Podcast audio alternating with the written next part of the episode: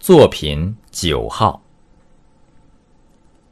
假日到河滩上转转，看见许多孩子在放风筝。一根根长长的引线，一头系在天上，一头系在地上。孩子同风筝都在天与地之间游荡，连心。也被悠荡的恍恍惚惚了，好像又回到了童年。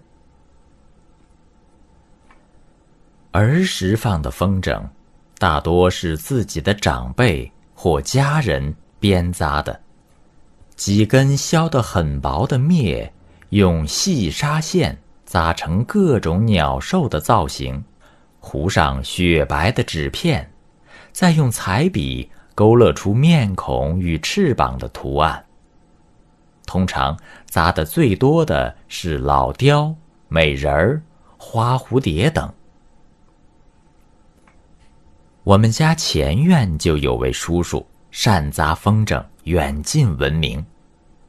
他扎的风筝，不止体型好看、色彩艳丽、放飞的高远，还在风筝上绷一叶。用蒲苇削成的膜片，经风一吹，发出嗡嗡的声响，仿佛是风筝的歌唱，在蓝天下播扬，给开阔的天地增添了无尽的韵味，给迟荡的童心带来几分疯狂。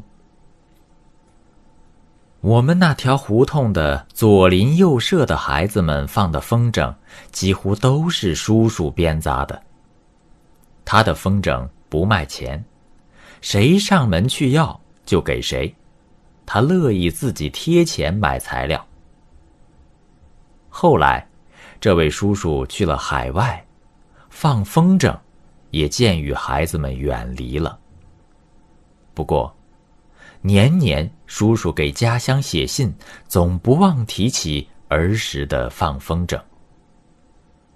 香港回归之后，他在家信中说道：“他这只被故乡放飞到海外的风筝，尽管飘荡游弋，惊目风雨，可那线头一直在故乡和亲人手中牵着。如今，飘得太累了。”也该要回归到家乡和亲人身边来了。是的，我想，不光是叔叔，我们每个人都是风筝，在妈妈手中牵着，从小放到大，再从家乡放到祖国最需要的地方去呀。登录微信，搜索“上山之声”，让我们一路同行。